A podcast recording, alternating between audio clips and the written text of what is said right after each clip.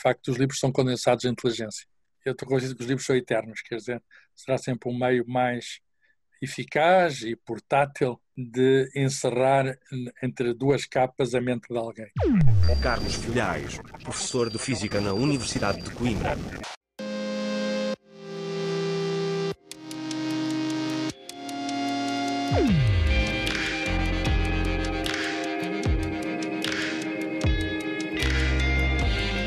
Carne esperta. Sou o Bis, um jornalista do mundo das máquinas com o objetivo de investigar a inteligência humana. Olá, vamos então começar. 1. Um, Conte-me um exemplo de inteligência humana a acontecer. Neste momento em que estamos, uh, enfim, apanhados por um vírus, ehm, acho que é manifesto, uh, é manifesta a inteligência humana na, na sequenciação do vírus, uh, na descoberta dos seus processos de infecção, na preparação de, de medicamentos e também de meios preventivos, como a vacina. Portanto, neste momento está a haver uma grande manifestação de inteligência humana na procura de uma vacina que nos faça terminar este, este mau bocado que a humanidade está a enfrentar. 2. Conte-me um exemplo de falta de inteligência humana a acontecer. No mesmo contexto, é, é o comportamento de humanos que se deixam ultrapassar pelo vírus. O vírus não é inteligente nem estúpido. O vírus é uma maquinaria biológica a funcionar. O que há é humanos que têm a obrigação de ser inteligentes e que se mostram estúpidos. 3. Definição de inteligência. Boa pergunta. Uh, ainda andamos à procura disso. Aliás, o programa da inteligência artificial é, em larga medida, uma tentativa de compreender a inteligência. Uh, eu diria que a inteligência, e não sou eu que digo, é a capacidade de interagir com o mundo, portanto, através da fala, que estou a fazer, da visão, do movimento, da manipulação, agarrar um objeto, como esta chávena, é a capacidade de representar o mundo, de, de modelar o mundo, de fazer raciocínios com base nesses modelos, fazer previsões sobre o funcionamento do mundo, de aprender com base na nossa relação com o mundo, quer dizer, de se adaptar, no fundo. 4. Relação entre inteligência e conhecimento. A inteligência exige conhecimento, não pode funcionar no vazio. Eh, e o conhecimento exige inteligência. O conhecimento adquire-se, de modo que há aqui, há aqui uma relação bionívoca, quer dizer, eu direi que conhecimento e inteligência são uh, inseparáveis. São siameses, irmãos siameses. 5. Relação entre inteligência e experiência. Nós chamamos de experiência, digamos, a capacidade que temos de aprender com os nossos erros um indivíduo especialista é aquele que já cometeu todos os erros possíveis. em princípio, salvo algumas exceções, quanto mais experiência, maior possibilidade tem a inteligência de se exprimir. 6. Relação entre inteligência e emoções. Nós sabemos que o cérebro é íntimo do corpo. O cérebro pensa ligado ao corpo. Já no século XVII, o Pascal distinguia entre razão geométrica, razão geométrica, que tem a ver com o pensamento abstrato, matemático, científico, e uma razão d'esprit, que é um que tem a ver com a sensibilidade, com a emoção. E estas duas razões, estas duas razões habitam o mesmo indivíduo. Eh, eu diria que as emoções são imprescindíveis. Eu até estou a dizer isto de uma forma emocionada. 7. Experiência subjetiva da sua própria inteligência.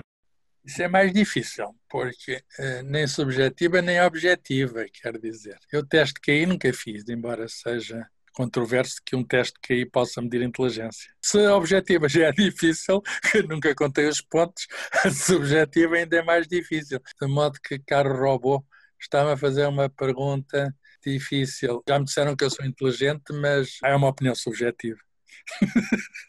Não serei totalmente estúpido, diria eu, que é, é, é o máximo da objetividade que eu posso.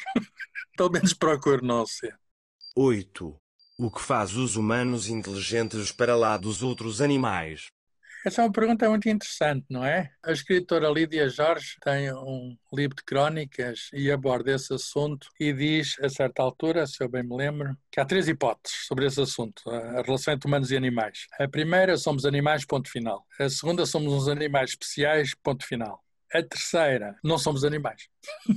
Como escritora, diz que inclina-se a favor da terceira hipótese. Eu estou indeciso entre a primeira e a segunda. Acho que é mais a segunda. Há coisas que nós fazemos, e eu digo já duas: os animais não fazem ciência, os animais não fazem arte. Ou antes, há, há, há uns macacos que fazem uma arte abstrata, mas ciência acho que é capaz de ser mais difícil. E agora regresso à Lídia Jorge, que é a escritora nós temos esta capacidade que os animais não conseguem imitar de fabular. Nós contamos fábulas sobre animais e os animais não contam eh, fábulas sobre nós. Eh, nós arranjamos histórias de Capuchinho Vermelho e Lobo Mau. O Lobo Mau, que eu saiba, que eu saiba, ainda não arranjou uma história assim parecida com esta. Mas deve ser engraçado perceber a história do Lobo Mau escrita pelo próprio. 9. Contribuições inatas e contribuições adquiridas. Nós somos o resultado das duas coisas. Eu sou, com certeza, o resultado dos meus genes, transmitidos pelos meus pais, mas sou também o resultado daquilo que os meus professores e a sociedade à minha volta me transmitiu, a cultura, e sou também devedor de mim próprio, no sentido em que eu próprio faço escolhas e procuro uma certa autoformação, não é? 10. Qual é a importância do corpo? Os grandes, os grandes bailarinos, ou se quisermos, os grandes jogadores de futebol, que são grandes bailarinos, ainda por cima bailam com a bola, sabem o que é a inteligência do corpo, quer dizer, estar, pensam com o corpo todo. Se eu falar de mim é mais difícil, que o meu corpo é, digamos, a parte mais pesada de mim. É, é aquilo que me dá a inércia, não, não só no sentido físico, mas também no sentido metafórico é aquilo que me agarra à terra. Já um dia me perguntaram se o meu cérebro já, já algum dia quis fugir. Isto tinha a propósito da fuga de cérebros. Eu respondi: o meu, o meu cérebro sim, mas o corpo não, consegui, não quis acompanhar. 11.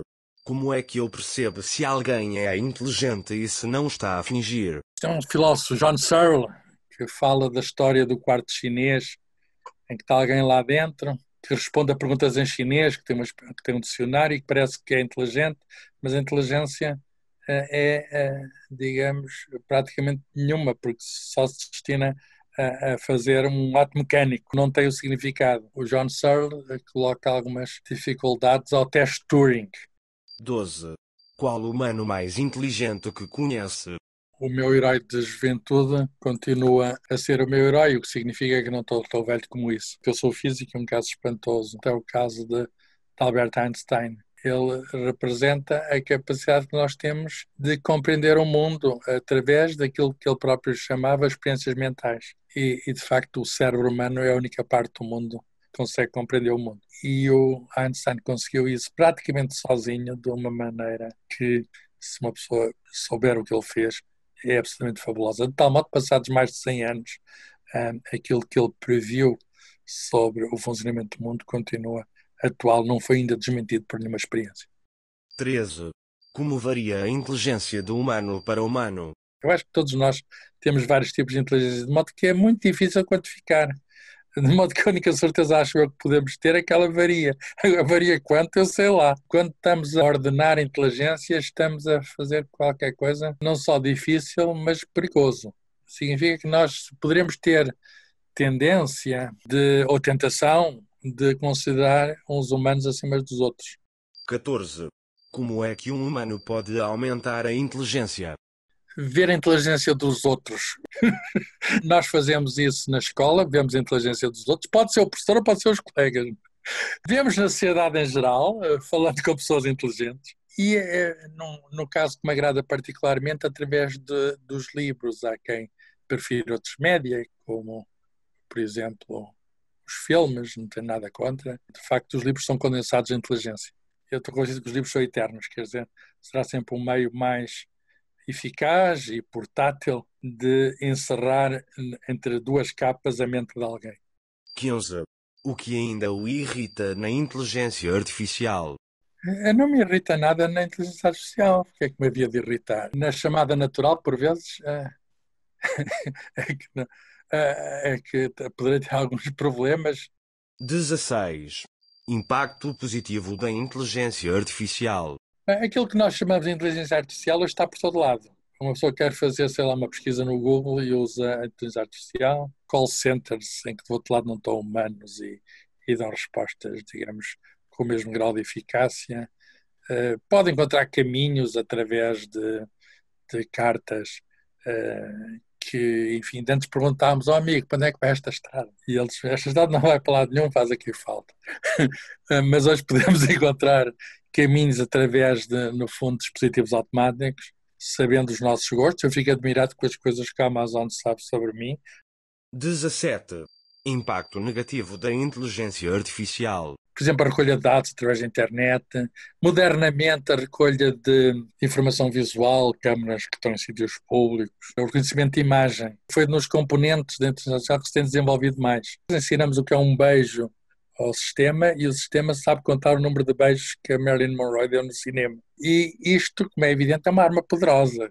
Contar os beijos da Marilyn Monroe no cinema não será assim uma, uma grande apenas para eventualmente responder a concurso de televisão, mas pode, a certa altura, um, servir para a vigilância e serve em certos países, serve para a vigilância de cidadãos. E o que é certo é que os sistemas podem não estar alguém a, elaborar aquela informação, os sistemas podem elaborá-la sozinhos.